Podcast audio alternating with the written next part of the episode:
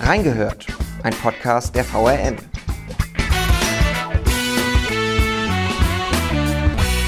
Recherche, Berichterstattung und handfeste Nachrichten. Der Traumberuf Journalist führt in vielen Fällen über ein Volontariat, auch hier bei uns in der VRM. Was die Volos in ihrer Ausbildungszeit alles mitnehmen und gleichzeitig leisten müssen, worauf man sich vorbereiten kann und wie der Sprung vom Volontär zum Jungredakteur gelingt. Wir haben reingehört. Und damit ein wohlgemeintes Gute zu Folge 132 von Reingehört, unserem Volontärspodcast des Wiesbadener Kuriers. Heute mal wieder mit einer ganz besonderen Spezialfolge. Und ich habe mir dazu eine wortstarke Unterstützung ins Studio geholt und darf dich herzlich begrüßen. Die meisten Zuhörer dürften dich ja sicherlich noch kennen und damit Gute an unsere Jungredakteurin Laura Haaf. Hallo. Soll ich dich vorstellen oder willst du dich selbst vorstellen, Laura? Ach, ich höre mir mal an, wie du mich vorstellst. Ich probiere mich mal, ja. Laura hat Mitte des Jahres 2020 ihr Volontariat hier innerhalb der Verlagsgruppe Rhein-Main begonnen und vor kurzem hast du es erfolgreich beendet. Seitdem bist du Redakteurin in unserer Kurier-Lokalredaktion im Rheingau-Taunus. Zudem warst du lange Zeit meine und unsere Podcast-Chefin hier bei Reingehört. Vermisst du die Podcast-Zeit und bist du vielleicht ein bisschen aufgeregt, heute erstmals auf der anderen Seite zu sitzen?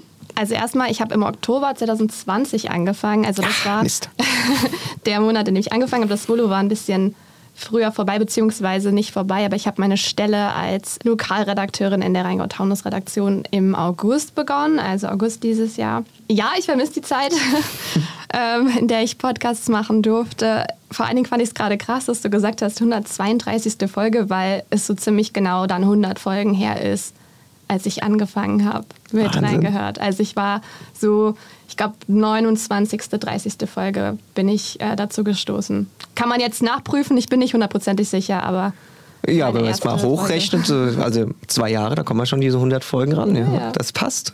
Heute geht es ja für uns um das Leben und Arbeiten der Volos in unseren Redaktionen. Diese Folge hätte ja nicht besser liegen können, muss ich mal dazu sagen. Ich habe dazu eine kleine Anekdote für euch.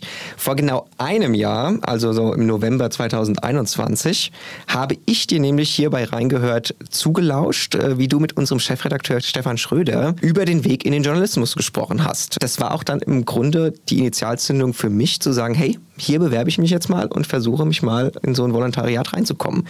Im Grunde waren es deine Tipps, die mir am Ende ja zu diesem Job geholfen haben. Und dafür kann ich euch ja persönlich nur sehr dankbar sein. Vielleicht meine besten drei Folgen, die ich hier gemacht habe. Ja, also ich kann nur sagen, ich habe sie gerne gehört und werde sie unter diese Folge packen, damit ihr sie euch auch mal anhören könnt. Es lohnt sich sicherlich. Aber zurück zu dir. Bevor wir über deine Zeit als Volo zurückschauen, ähm, wie erging es dir denn in den letzten Wochen jetzt als Redakteurin? Du bist jetzt angekommen in der Lokalredaktion, es ist jetzt rum mit Stationenhopping, Redaktionen anschauen. Du hast jetzt einen festen Platz und hast jetzt auch ordentlich Verantwortung, oder? Ja, auf jeden Fall. Also es war tatsächlich so ein bisschen äh, schleichender Übergang, weil ich halt im August schon angefangen hatte und es dann einfach relativ nahtlos überging, als es dann irgendwie Ende September war, Anfang Oktober ich weiß noch, äh, unser Fotograf im Rheingau, der äh, wollte mir unbedingt eine Flasche Wein schenken als ähm, Übergangsgeschenk und hat mich dann bei einem Termin getroffen und meinte dann so, ja, wann, wann sehe ich dich denn für die Flasche Wein? Und ich war so, ich habe jetzt erstmal Urlaub und er guckt mich so an und ist so, du hast jetzt Urlaub in deiner ersten Woche. Und ich war so, es ist nicht genau genau meine erste Woche. Ich bin seit zwei Monaten in dieser Redaktion, also es ist schon in Ordnung, wenn man ein paar Tage Urlaub nimmt. Also es war, ja, man hat irgendwie gar nicht so richtig den Übergang bemerkt. Also es hat sich jetzt von 30. September auf den 1. Oktober nicht viel geändert. Aber ich habe angestoßen mit einer Freundin, die am 4. auch eine Stelle angefangen hat. Ehrliche Antwort von dir, ähm, war diese Art von Lokaljournalismus, den du ja jetzt betreibst drüben im Rheingau-Taunus, das, was du dir vorgestellt hast, damals, als du gesagt hast, ich möchte Journalistin werden?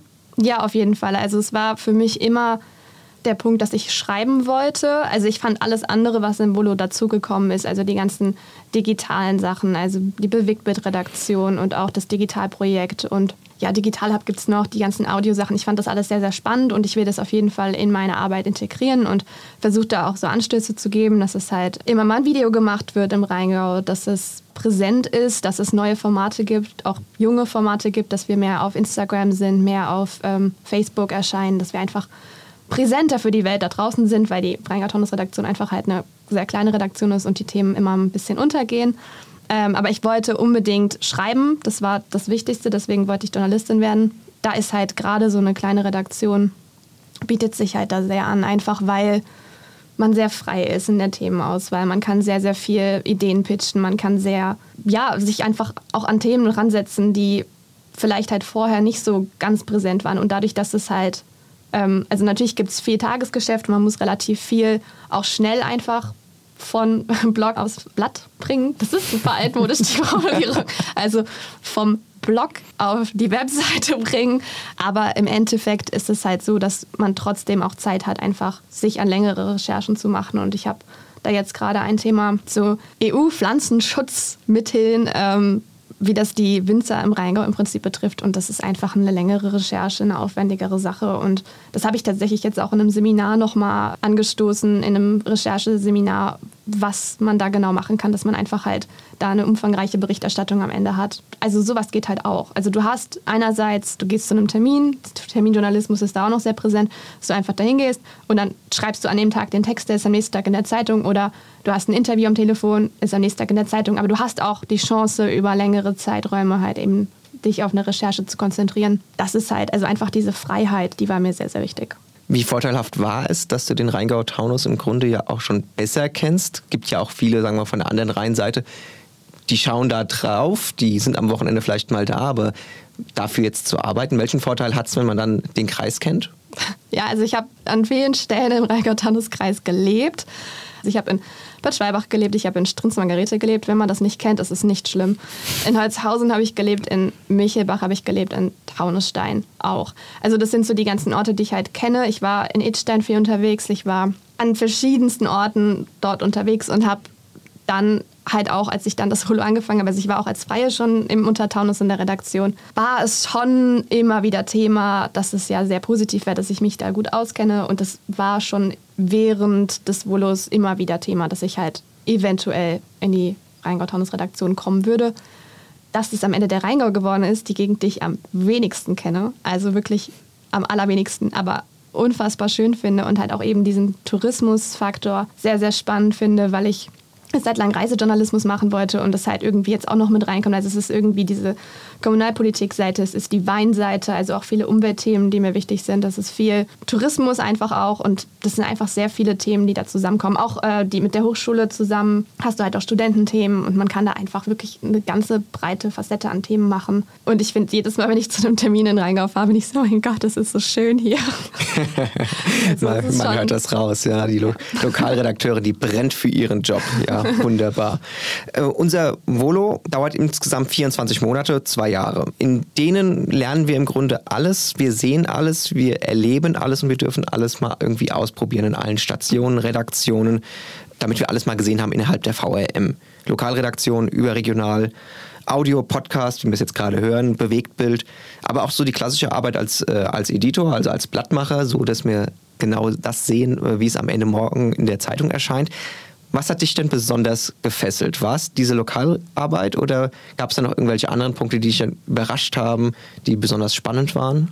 Also ich glaube, bei mir war es ziemlich der klassische Weg, wie es früher war und das ist sehr aufgelockert worden seither. Also ich habe angefangen in Edstein in der Rheingau-Taunus-Redaktion für drei Monate, war dann in der Lokalredaktion in Wiesbaden, dann sechs Monate als Editorin am Print Hub und dann kam erst so die digitalen Stationen. Also dann kam der Digital-Hub, dann kam Bewegtbild, dann kam das Digitalprojekt, dann irgendwann noch Zentralreporter. Also, also diese übergreifenderen Stationen kamen eigentlich erst gegen Ende. Und ich hatte wirklich diese ganze lokale Bandbreite am Anfang. Und das war viel, was ich schon kannte, als ich freie Journalistin gewesen bin, aber eben auch wirklich dieses Tagesgeschäft. Also es ist halt anders, wenn du vorher hast irgendwie einen Termin und der Text muss dann halt irgendwann da sein, aber und der, du hast jetzt auch nicht massiv viel Zeit für, aber es ist halt ein Text, den du dann halt schreibst und du kannst es dir ziemlich freilegen und einfach von diesem, wie ich es halt kannte, dass man auch sehr viel Zeit investieren kann und plötzlich muss man halt super effizient sein, man muss schnell sein, man muss irgendwie diesen Text halt bis zu einer bestimmten Uhrzeit halt da haben und wenn er nicht da ist, ist es halt Problem für alle anderen um dich herum. Und das war, glaube ich, für den Anfang, also ich fand es am Anfang heftig tatsächlich. Also man wird halt ins kalte Wasser geworfen, man muss irgendwie dann schwimmen lernen und man bekommt natürlich Hilfe von außen, aber es ist schon viel Eigenarbeit, viel selber lernen einfach.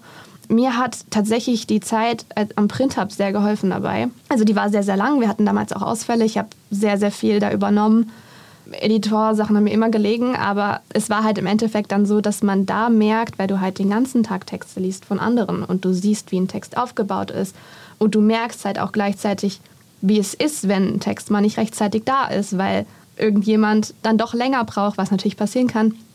Aber du merkst halt einfach dieses, diese andere Seite.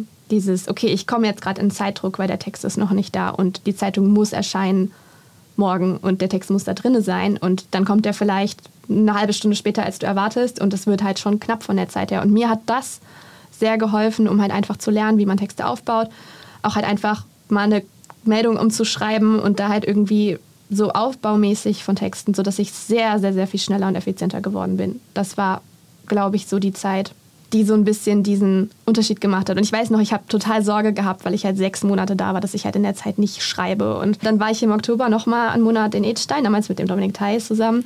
Und es war halt kompletter Unterschied zu dem Jahr davor. Also ich war sehr viel schneller. Ich habe innerhalb von, also ich hatte dieses Stressgefühl nicht mehr, wenn ich morgens einen Termin hatte und wusste, okay, der Text muss danach noch geschrieben werden oder beziehungsweise mittags ein Termin, sondern es war einfach, es ging plötzlich und es war es war effizient. Und das ist halt durch den Desk, glaube ich, passiert. Und alles andere danach, also die Digitalstation, die fand ich sehr, sehr spannend, einfach zu sehen, wie eine andere Art von Storytelling funktioniert. Das halt einfach zu integrieren in die Geschichten, die man jetzt schreibt, ist halt, glaube ich, einfach unfassbar wichtig, dass man halt diese Skills hat und darauf aufbauen kann und eben den Printjournalismus nicht vergisst, aber halt in die Zukunft denkt. Im Grunde ist der Job ja im Wandel. wir sind hier in einem Verlagshaus, einem klassischen, das ja für viele im Großteil eigentlich bekannt dafür ist, dass sie morgens die Zeitung im Laden finden oder im Briefkasten. Wie hilfreich ist es dann, dass man das alles mitbekommt, dass man trotzdem diesen klassischen äh, Zeitungsjournalismus mitkriegt und nicht nur crossmedial der Online-Journalist wird? Ich glaube, es ist sehr wichtig, weil einfach das noch so stark zum Alltagsgeschäft dazugehört und halt einfach, ja, ein Großteil von, von unseren Erträgen, die wir haben, ist halt einfach immer noch Print und das zu vergessen wäre meiner Meinung nach falsch. Ich glaube, es wird irgendwann darauf hinauslaufen, dass wir vielleicht eine Wochenzeitung haben oder sowas, wo halt dann so die Highlights drin sind und halt online ist die Zukunft definitiv. Das ist unfassbar wichtig und das sehen wir jeden Tag, wie wir auch das Zeitungsgeschäft umstellen. Aber ich glaube, es geht einfach sehr Hand in Hand, dass man eben sich das Beste aus dem Alten rausschöpft, das integriert in das Neue. Und ich glaube, anders funktioniert es nicht. Gewagte These in so einem Volo wird viel von einem erwartet. Die Arbeit ist anspruchsvoll, aber man bekommt auch extrem viel zurück. Würdest du das so unterschreiben? Ja, auf jeden Fall. Also es ist eine sehr anstrengende Zeit zum Teil. Es gibt Tage, wo man dann noch einen Podcast hinterher machen muss, also wo man den noch schneiden muss nach der normalen Arbeitszeit. Es ist viel Arbeit. Es ist, wie gesagt, Schwimmen lernen im eiskalten Wasser im Prinzip. Aber es gibt einem auf jeden Fall viel zurück. Also man fängt an und ich weiß noch, ich war Essen mit den Volos damals und die haben geredet und geredet und über Kollegen geredet und über die Arbeit geredet und über Projekte geredet und ich habe gedacht, oh mein Gott, ich werde mich hier niemals zurechtfinden. Und es geht. Ich war ja dann äh, Volosprecherin beim Einarbeiten von den Neuvolos immer wieder dazu zu sagen, so, es ist in Ordnung, wenn du dich überfordert fühlst. Es ist komplett in Ordnung. Du wirst Ach, da klingeln mir gerade die Ohren, lernen. das stimmt. Ja. Ich, hasse, ich hasse diese furchtbare Formulierung mit dem Schwimmlernen, aber es ist im Endeffekt so. Es ist genau das. Du wirst dich zurechtfinden, du wirst Anschluss finden. Und es ist jetzt auch wieder leichter, als es zu Corona-Zeiten war. Also weil einfach, man kommt ins Büro, man sieht die Leute, man kann ein Gespräch zwischen, zwischen den Türen führen, man kann mal einen Kaffee trinken mittags. Das sind alles Sachen, die halt auch gefehlt haben während der Corona-Zeit. Und ich glaube, im Homeoffice zu sein und dann halt einen Anschluss zu finden, ist sehr, sehr viel schwieriger, als es jetzt ist. Man kann einfach sehr, sehr viel mehr jetzt machen und die meisten Kollegen, die hier sind, haben alle auch mit einem Bolo angefangen. Also die wissen, wie das ist, die sind da, die haben ein offenes Ohr für alles und man kann auch als Volontär sehr, sehr viel mitgestalten. Das ist halt auch einfach ein Aspekt, dass wir sagen können, wir würden gerne die Seminare haben, wir würden gerne die Jobtrainings haben, wir würden gerne das mal ausprobieren und hier mal reinschnuppern. Und ist es nicht vielleicht möglich, dass ich da einen Monat länger mache oder da einen Monat weniger mache? Du hast sehr, sehr viel Einfluss auf dein eigenes Volo, wie man es gestalten möchte. Und ich glaube, das gibt einem sehr, sehr viel. Im Job gehört es ja auch dazu, die verschiedenen Stationen kennenzulernen. Wir haben schon gesprochen, am Digital Hub, der vielleicht mal im Frühdienst sitzt ab 6 Uhr morgens oder einem Editor, der erst so um 12 Uhr anfängt zu arbeiten bis abends hin. Hast du das genossen, das mal auszuprobieren, die verschiedenen Arbeitszeiten oder war es im Grunde eher eine Qual, sich da immer wieder neu anzupassen? Ah, dadurch, dass es eine längere Zeitspanne immer war, also es war jetzt ja selten so, dass es einfach nur irgendwie drei, vier Wochen waren, sondern es war meistens halt über zwei, drei Monate, finde ich, ging das auf jeden Fall. Also zum Beispiel am Printhub war es halt, sind die Arbeitszeiten ziemlich genau von elf bis sieben, was ziemlich entspannt ist im Sinne von, du hast wirklich feste Arbeitszeiten. Du kannst um 7 Uhr gehen, weil du dann fertig mit der Arbeit bist. Also du hast Spätdienst. Aber dann fängst du auch dementsprechend halt um 13 Uhr erst an, bist dann bis 9 Uhr da. Das gleiche gilt eigentlich auch für den Digital Hub. Da hast du halt diesen Schichtdienst im Prinzip. Und es kann halt sein, dass du morgens um 6 Uhr anfängst. Kann aber auch sein, dass du mittags um 2, glaube ich, anfängst. Ich bin gerade unsicher, wie das genau gewesen ist. Ich hatte nicht viele Spätdienste am Digital Hub. Ich hatte fast nur Frühdienste. Was auch schön gewesen ist, weil ich habe halt sehr, sehr viele Hobbys, die halt abends liegen und dann kannst du halt mit den Leuten dort sprechen, kannst sagen, hey, ich finde die Frühdienste ganz toll. es gibt nicht viele Leute, die morgens gerne um 6 Uhr aufstehen, also du kannst da halt dann auch sagen, ich habe Bock darauf, Frühdienst zu machen und dann sind die da offen für. Mhm. Und ich habe die Erfahrung gemacht, dass so diese Viertelstunde, also ich bin dann meistens um halb sechs aufgestanden und es war diese, diese Viertelstunde in der Zeit, wo man halt irgendwie gerade aufgestanden ist, die war immer so, oh mein Gott, wie schrecklich, das ist gerade der schrecklichste Moment überhaupt. Und dann setzt man sich an den Computer und dann ist das okay. Und dann bis neun ist halt auch, also die Zeit ist sehr schnell irgendwie morgens vorbeigegangen immer. Ich fand's, also ich fand es total spannend, wie viel man morgens geschafft kriegt um die Uhrzeit und dann halt einfach ist man um 14 Uhr fertig und ich war immer so, okay, krass. Ja, also ich fand das eigentlich ganz gut, dass man da viel, viel unterschiedliche Sachen ausprobieren konnte und halt gucken konnte, was liegt einem im Grunde ist es ja auch keine Überraschung. Also der Journalist ist ja kein 9-to-5-Job. Wer das Bild vor sich hat, das glaube ich, ist ein bisschen verzerrt. Kommt tatsächlich drauf an, bei welcher Zeitung man ist. Aber ja. ich würde sagen, ähm, Zeitungen, die auf Print noch setzen, sind definitiv kein 9-to-5. Online, ja, doch, schon. Das Schöne bei uns im Volontariat ist ja auch, dass wir unglaublich viele Weiterbildungsangebote haben. Wir lernen ja nicht nur von unseren Redakteuren hier im Büro oder über Terminen, sondern halt auch innerhalb unserer Gruppe gemeinsam mit sogenannten Jobtrainings, in denen wir einfach nochmal einen ganzen Tag auf einen ganz bestimmten Aspekt eingehen oder mit einem Redakteur über ein ganz bestimmtes Thema sprechen. Oder vielleicht sogar mit anderen Verlagshäusern zusammen in teils mehrtägigen Seminaren. Da geht es um Presserecht, da geht es um Pressefotografie, also ganz, ganz viele unterschiedliche Themen. Äh, das Unternehmen, das investiert also ganz schön in seine Volos. Äh, wie empfandest du denn dieses ganze Weiterbildungsangebot? Also als ich mit dem Volo angefangen habe, fand ich das sehr, sehr spannend, dass es diese Möglichkeit gibt, dass man eben in andere Städte fahren kann für zwei bis drei Tage, da an einem Seminar teilnimmt, eben mit anderen VolontärInnen aus anderen Häusern Zeit verbringt, sich austauscht und einfach halt, ja, dadurch einfach schon viel lernt. Also es ist ja nicht nur das Seminar selbst, sondern es ist auch einfach dieser Austausch mit anderen Leuten in deinem Alter, die halt bei einer anderen Zeitung sind und halt andere Erfahrungen machen. Und das fand ich immer sehr, sehr spannend. Es war leider so, dass halt durch Corona das alles ausgefallen ist in meinem ersten Jahr. Also ich hatte mhm. wirklich, ähm, ich glaube, ich hatte zwei Seminare in dem ersten Jahr und die waren beide online. Also ich hatte ein Überschriftenseminar in der Zeit. Ich hatte ein anderes Seminar, dessen Name mir gerade nicht einfällt, das äh, mich damals, obwohl es online war, ähm, sehr begeistert hat. Also ich habe danach auch so ein bisschen so eine pathetische Rede gehalten, dass ich jetzt weiß, warum ich diesen Job gewählt habe und so weiter. Und ich glaube, den Seminarleiter ein bisschen überfordert. Aber das waren einfach, es waren auch gute Erfahrungen, weil das halt auch am Anfang einfach vom Volontariat gewesen ist und man halt da sehr viel daraus mitgenommen hat, aber halt gerade dieser Kontakt mit Leuten in deinem Alter, der hat halt komplett gefehlt. Und das war jetzt gegen Ende vom Volo, dass ich halt eigentlich jeden Monat ein Seminar hatte. Also es gibt insgesamt zehn Stück. Und je näher du halt ans Ende von deinem Volo kommst, desto sicherer ist es, dass du halt auch in die Seminare reinkommst. Weil natürlich gibt es begrenzte Platzzahl und da wird immer so ein bisschen nicht gewürfelt, aber nachgeschaut, bei wem macht es denn jetzt Sinn? Also wenn man neu im Volo ist, ist es, also man sollte sich immer auf jeden Fall auf die Liste setzen lassen, immer anmelden, aber wenn man ganz neu im Volo ist, sind die Chancen, dass man teilnehmen darf, eher gering, aber je weiter das fortschreitet, desto wahrscheinlicher ist es. Und da war ich auch, ich war in Trier, ich war in Hörgrenzhausen, St. Martin und da bist du dann halt auch mit verschiedenen VolontärInnen aus anderen Häusern zusammen. Das ist, glaube ich, das, was halt auch die Seminare so besonders macht, dass man eben diesen Austausch hat. Im Gespräch mit anderen Volontären von anderen Verlagshäusern ist dir irgendwas aufgefallen? Wird da das Volo genauso gewertschätzt wie hier? Weniger? Anders? Gibt es da irgendwelche großen Unterschiede? Also die großen Unterschiede sind, dass die VRM sehr digital orientiert einfach ist. Also dass es digital wird großgeschrieben in dem Unternehmen. Das ist schon wieder so eine Floskel, die ich hasse.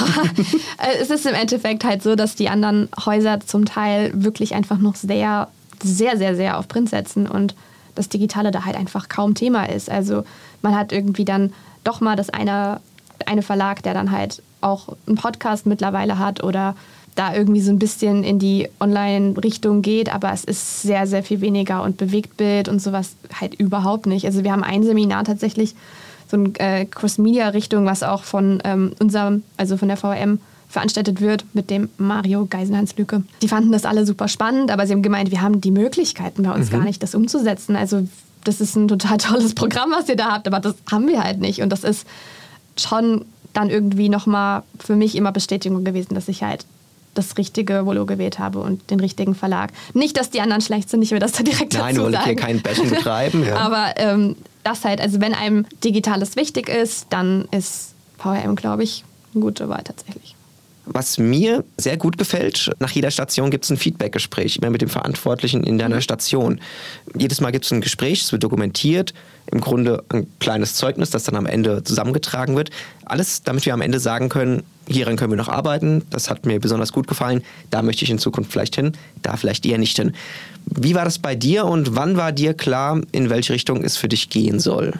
Also klar, in welche Richtung es gehen soll, was vor dem Bolo. Also ich wusste das ziemlich früh. Ich habe dann auch nach einem Jahr etwa mit äh, dem Olaf Strabeck gesprochen darüber, welche Richtung ich mir vorstelle, dass ich halt auch gerne in Wiesbaden bleiben würde. Also es gibt ja Standort Mainz, Standort Darmstadt. Es gibt verschiedene Möglichkeiten in der VM Wege zu gehen. Und mir war es aber wichtig, in Wiesbaden zu bleiben, weil ich mich halt auch von vornherein, also ich hatte mich wirklich für Standort Wiesbaden beworben und wollte halt gerne hier bleiben. Das kann man halt dann auch direkt kommunizieren. Also ich habe gesagt, ich würde gerne schreiben, ich würde gerne in Wiesbaden bleiben. Und ja, war ich, habe ich viele Gespräche mit ihm darüber gehabt und äh, hat am Ende funktioniert. Ansonsten Feedbackgespräche, das war immer sehr ausgeglichen, die Gespräche. Also immer im Prinzip Feedback und aber halt auch Möglichkeiten, selbst Sachen zu fordern, im Prinzip sogar. Also wirklich zu sagen, das fand ich gut, das fand ich nicht gut, das müsstet ihr vielleicht ändern bei zukünftigen Bolos. Und ich weiß noch genau, ich hatte bei der Lokalredaktion zum Beispiel wirklich Situationen, drei Monate Homeoffice und man hat zwar morgens immer so eine Morgenkonferenz, aber du schaust halt in schwarze Kacheln im Prinzip. Also mhm. es war halt wirklich einfach die Zeit, man hat die Leute überhaupt nicht getroffen. Man ist neu in der Redaktion und man kennt die Leute an der Stimme. Und dann ist man irgendwie drei Monate später, das waren Kommunalwahlen damals, für die Kommunalwahl dann in der Redaktion und die Leute schauen ein und sind so, Laura? Bist du Laura? Und ich war so, oh mein Gott, das sollte nicht so sein. Und dann hatte ich halt genau das als Feedback gegeben, dass ich mir halt gewünscht hätte, dass man in der ersten Sitzung oder halt vielleicht ein, zwei Mal am Anfang halt einfach die Kameras äh, anmacht und jeder halt kurz zwei, drei Sätze zu sich sagt, mhm. dass man einfach halt ein Gesicht zu der Stimme hat und ungefähr weiß, das ist die Person, die ich, an die ich mich wenden kann mit dem und dem Thema. Mhm. Und das äh, ist dann auch so gemacht worden. Also. In den, ja, bei den Folgevolos du kanntest, du kennst die ganze Volontärsgruppe um dich herum. Ähm, wie würdest du einschätzen, wie sind denn die Übernahmechancen der Kollegen, die in etwa mit dir angefangen haben, die vor dir waren, die nach dir waren? Ich also natürlich kann ich da überhaupt gar nicht wirklich was zu sagen. Ich glaube an sich, dass die Chancen für junge RedakteurInnen gut sind, grundsätzlich im Unternehmen. Ob es die Wunschstelle wird, ist halt die andere Sache. Also man kann, wenn man sich frühzeitig bemüht darum, in Gespräche mit den Leuten zu treten, ist es, glaube ich, schon einfach sehr daran orientiert, dass man versucht, was zu finden, womit alle zufrieden sind, mit alle glücklich sind. Aber dass es jetzt wirklich so ist, wie es bei mir passiert ist, dass ich halt wirklich einfach eine Stelle bekommen habe, die ich mir genau so vorgestellt habe, das ist halt wahnsinniges Glück auch gewesen, dass die Kollegin in der Zeit gesagt hat, ich würde gern wechseln. Also es hätte halt auch genauso gut nicht funktionieren können und dann würde ich vielleicht woanders sitzen. Aber das heißt ja nicht, dass man nicht irgendwann dann in die Wunschstelle kommt. Schön zusammengefasst. Jetzt gehen wir mal von dem ganzen Job-Talk mal wieder zurück und versuchen mal wieder ein bisschen Spaß zu haben. Ja? Wir haben ja ganz oft gesagt jetzt auch schon, dass man die Chance hat, sich auszuprobieren und Neues zu starten. Wir Volos haben da aus unseren Hirnen auch schon ganz viel entwickelt. Thema Klimaserie zum Beispiel. Die Podcasts waren ja auch mal irgendwann mal so eine Volo-Idee, die jetzt einfach zum Portfolio der VRM gehören. Wie stolz kann man darauf sein am Ende, wenn man als Volo sowas auch mal anschieben kann in so einem großen Haus? Ich würde sagen, man kann sehr stolz darauf sein. Also ich würde sogar so weit gehen, dass so Kleinigkeiten wie, dass es jetzt Hafermilch im Casino in Mainz gibt, schon ähm, ein sehr, sehr starker Schritt in die Zukunft gewesen ist. Und ich bin den Kolleginnen, die das gemacht haben, also die da ver verantwortlich sind, sehr, sehr dankbar. Ja, man kann bei jeder Sache, die man, die man anstößt, kann man stolz sein. Also auch Kollege, Kolleginnen wie Lea Hellbach, die jetzt ja einen Preis gewonnen hat mit ihrem Digitalprojekt und sowas, also Sachen. Ich finde, das ist wahnsinnig wichtig, dass wir eben Impulse setzen und neue Projekte starten und eben halt auch einfach schauen, was ist das, was unsere Altersgruppe interessiert. Da werden ganze Formate entwickelt im Grunde, ja. Ja, nur so funktioniert das. Also sonst kommen wir nicht in die Zukunft im Prinzip. Und ich war jetzt ja an der Entstehung von Reingehört gar nicht beteiligt. Also das war ja ein halbes Jahr bevor ich Volontärin wurde. Aber ich glaube, wie es sich jetzt entwickelt hat in der Zeit und jetzt auch mit Dominik Theiss weitergeführt wird, sind wir schon ein ganz schönes Stück gekommen vom Anfang. Und ich glaube, das ist auf jeden Fall was, wo man auch stolz drauf sein kann, dass man daran einfach beteiligt gewesen ist. Und man muss nicht unbedingt die Initialzündung für die Idee haben, aber man sollte offen sein, sich an Sachen zu beteiligen und dass wir die Chancen haben, eben an der Klimaserie mitzuschreiben, dass wir die Chancen haben, Podcasts zu machen und eben auch eigene Formate zu entwickeln, finde ich sehr, sehr, sehr wichtig. Thema Digitalprojekt hast du jetzt auch schon ein paar Mal erwähnt, ist vielleicht nicht jedem ein Begriff, gibt es auch nicht überall in jedem Verlagshaus als äh, Volontärsprojekt. Erklär uns das mal, was steckt denn hinter diesem Digitalprojekt?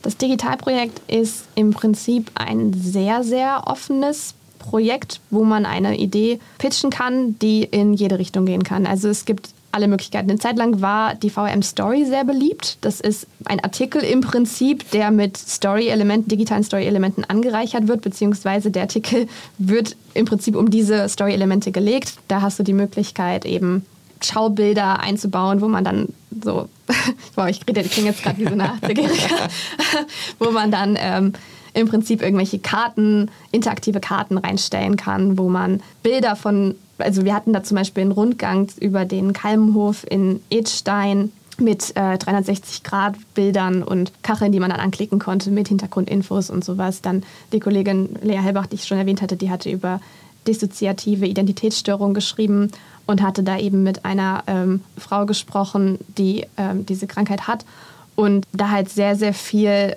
mit Bildern gearbeitet, weil sie das als WG im Kopf beschrieben hat und halt einfach sehr viele Türen immer dargestellt hat, wo man dann das aufmachen konnte und also aufklicken konnte und da halt Informationen zu den verschiedenen ähm, Charakteren halt hatte, die diese Frau halt eben gewesen ist. Dann hatten wir jetzt zum Beispiel einen Podcast zu ähm, Polyamorie.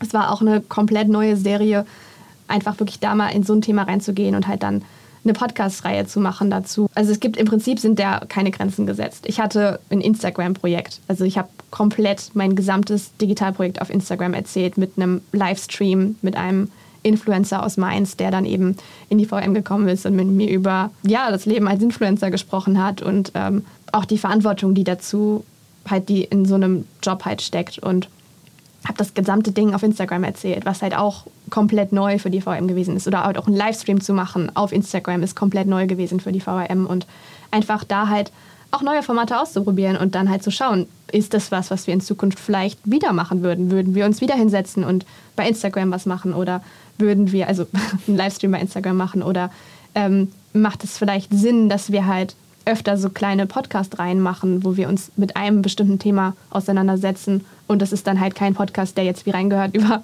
mehr als 100 Folgen geht und hoffentlich noch viele Jahre weitergeführt wird, sondern halt eben einfach vier, fünf Folgen zu einem Thema, die sehr abgeschlossen sind. Also da ist man komplett offen. Ich wüsste nicht, was man nicht machen kann. Also wirklich spannend. Und das Wichtigste ist, glaube ich, du wirst als Molo einfach mal vier Wochen auch mal aus der Redaktionsarbeit rausgenommen und hast die Zeit dafür, oder? Genau, richtig. Also man hat die Möglichkeit, wirklich in vier Wochen komplett frei zu arbeiten. Man hat paar Ecktermine, also halt ein bisschen Einarbeitung, dann halt den Pitch, wo man das äh, Projekt vorstellt. Man hat immer wieder Gespräche mit ja, jemandem, der im Prinzip einem so ein bisschen zur Seite steht, also die äh, DigitalreporterInnen stellen einem dann ein, ich weiß nicht genau, ob man das Tutor nennen kann oder, oder also auf jeden Fall ist man nicht komplett alleine. Man äh, zeigt halt zwischendrin immer den Zwischenstand vom Projekt, wo man gerade ist, was vielleicht mögliche Probleme sind. Arbeitet da halt einfach mit den Kollegen relativ eng zusammen, aber an sich ist man komplett frei. Ich hatte noch vergessen, wir hatten einen äh, Live-Tag auch im, in ähm, der Intensivstation. Ja. Das war auch spannend, auch komplett andere Sache, was jetzt auch häufiger gemacht wird tatsächlich. Ja, da erinnere ich mich an unseren Hitzetag zum Beispiel, da waren wir mehrfach live online ja? und ähm, spannende Punkte, die dann auch hoffentlich genauso angenommen werden. Ja? Und das ist eben von dem äh, Live-Tag von Peter Pascal Potts damals ausgegangen, dass das jetzt häufiger gemacht wird. Also man hat als Volo unfassbar viele Möglichkeiten, Sachen anzustoßen mit gerade solchen Projekten. Ein Punkt, den ich fast vergessen hätte, wären ja bei uns sogenannte Wunschstationen. Man darf nochmal kreativ werden und sagen, hier möchte ich nochmal ganz besonders reingucken. Gab es das bei dir auch schon so und konntest du es nutzen? Hättest du es nutzen wollen? Wie war das bei dir? Es war ein bisschen schwierig bei mir, weil ich eben sehr lange am Print-Hub gewesen bin. Das waren halt eigentlich, ja, war länger, als es eigentlich gewesen wäre.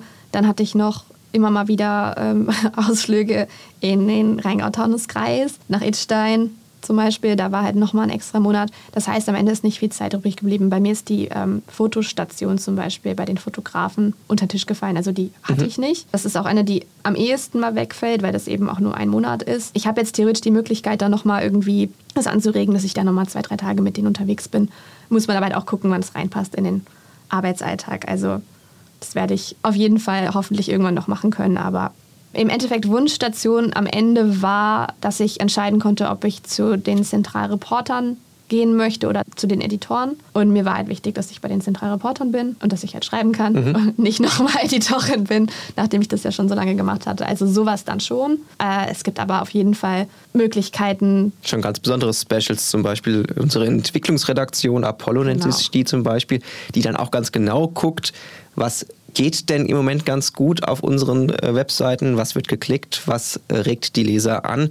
Oder seit neuestem eine Datenreporterin, die sich ja wirklich den ganzen Tag darum kümmert, wichtige Daten A zu analysieren und B dann auch für uns aufzuhübschen und erklärbar zu machen. Oder einfach auch mal einen Monat in die Audioabteilung und dann mal gucken, wie unsere Profi-Podcaster, sage ich jetzt mal, arbeiten und vorbereiten und planen und machen und tun. Man kann theoretisch noch in Sport gehen. Das war jetzt auch nicht so mein Ding, aber da habe ich auf jeden Fall viele Kollegen, die das gemacht haben. Da auch coole Projekte dann hatten. Also die Zita Hille zum Beispiel hat ja ihre Marathon-Vorbereitungsserie und das war, also ich fand das total spannend, dass sie das gemacht hat zum Beispiel. Aber es wäre jetzt für mich nicht unbedingt mein mein Weg gewesen. Ich hätte mir Krusche tatsächlich ganz gut vorstellen können. Mhm. Da hatte ich auch damals eine Podcast-Folge gemacht und ich fand es immer irgendwie spannend, auch für, für Kinderformate irgendwie aufzuarbeiten und für die halt Berichterstattung da, da mal in die Richtung zu gehen, ähm, weil ich eben auch Kindertheater mache und das halt einfach spannend finde, dass man da halt einfach eine ganz andere Art braucht zu schreiben. Das war aber während Corona nicht möglich. Also das wäre so eine Wunschstation von mir gewesen, einfach wirklich mal in die Richtung zu gehen und zu gucken, Jetzt bist du ja unsere Redakteurin. Also Applaus dafür nochmal. du hast es gerade eben erwähnt, äh, und das frage ich jetzt auch als Mensch, der sich gerne ehrenamtlich engagiert. Im Volo konnten wir uns da ganz gut die Zeit auch mal für freischaufeln, für das Leben neben der Arbeit. Funktioniert das jetzt auch noch so als Redakteurin? Du sagst gerade, du spielst Theater, nimmst Gesangsunterricht. Funktioniert das alles so? Kann man sich das noch so hinarbeiten, sein Sozialleben? Ja, also ich glaube, es muss funktionieren. Sonst gibt es irgendwann keinen Nachwuchs in dem Job. Es ist ein sehr freier Job immer noch. Also klar hast du Abendtermine. Ich habe heute Abend eine Gemeindevertretungssitzung, wo ich hin muss. Das wird dann ein paar Stunden von meinem Abend wegnehmen. Und das, ist, das sind Termine, die man sich einträgt, die dann fest geplant sind.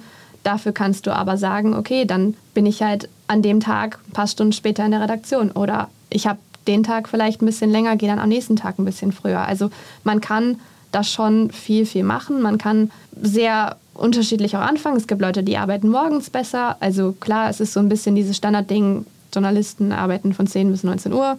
Ist so ein bisschen das Ding, weil halt vorher irgendwie nicht wirklich was passiert ist. Aber du kannst auch durchaus sagen, okay, ich fange heute um 9 an und ich gehe halt dann eine Stunde früher. Es ist auch gewünscht, habe ich den Eindruck, dass ähm, man eben sich außerhalb vom Job eben engagiert, dass man andere Hobbys hat, dass man sich vielleicht auch ehrenamtlich irgendwo engagiert und da halt irgendwas macht. Und da habe ich immer wieder den Eindruck gehabt, dass das sehr, sehr positiv wahrgenommen wird. Und auch Herr Schröder ja zum Beispiel gesagt hat, dass das für ihn ein starker Aspekt davon ist, ob er eine Person einstellt oder nicht. Also ist die Person ehrenamtlich tätig? Hat die irgendwelche anderen Sachen außerhalb, die halt einen wichtigen Stellenwert einnehmen. Und natürlich darf das die Arbeit nicht stören, aber ich finde, Arbeit und Privatleben sollte sehr ausgeglichen sein und beides möglich sein. Wenn das ein ausgeglichenes Ding ist, würde ich sagen, dass hier, also solange die Arbeit gemacht wird, solange der Artikel in der Zeitung ist, steht dir frei, was du machen willst. Und das ist, also ich habe nicht den Eindruck, dass mein Privatleben leidet oder umgekehrt. Das die Arbeit leidet. ist schön zu hören. Zum Schluss, jetzt bist du Lokalredakteurin. Soll es dabei bleiben oder gibt es irgendwann auch oder irgendeinen Hintergedanken zu sagen, hey, irgendwann möchte ich noch mal was anderes ausprobieren? Ach, wer weiß schon, was die Zukunft bringt. Gerade ist es das. Ich habe irgendwann aufgehört, zu weit im Voraus zu planen. Mhm. Einfach weil das Leben sehr viele Überraschungen mal bereithält und man weiß es nicht. Bleiben wir mal dabei. Ich würde mich darüber freuen, wenn ich dich ganz oft hier weiterhin im Pressehaus sehe oder wir uns gegenseitig sehen. Pressehaus auf jeden Fall und auch ich komme auch gerne wieder es werden noch spannende Themen kommen, in der wir dich einladen können. Ich bedanke mich bei dir, Laura. Vielen, vielen Dank, dass du dir die Zeit genommen hast, hier mit mir zu sprechen. Danke dir. Und weiterhin viel, viel Spaß an dieser Arbeit und hoffentlich hast du unseren Zuhörern auch so ein bisschen Lust auf diesen Job gemacht. Und wenn ihr mehr darüber erfahren möchtet, checkt unsere Kanäle, Print, Online, Social Media, ihr habt es gehört, auf dem Laufenden könnt ihr hier überall bleiben. Hat es euch gefallen hier der Podcast, dann hinterlasst uns doch einfach mal ein Like oder abonniert den Reingehört-Kanal. Genauso, wenn es Fragen oder Themenanregungen gibt, schreibt uns, meldet euch audio.vrm.de. Wir sagen Tschüss und bis zum nächsten Mal. Tschüss.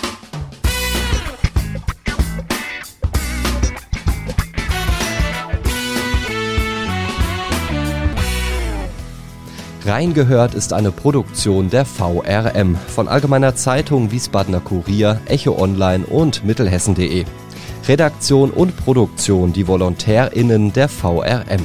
Ihr erreicht uns per Mail an audio.vrm.de.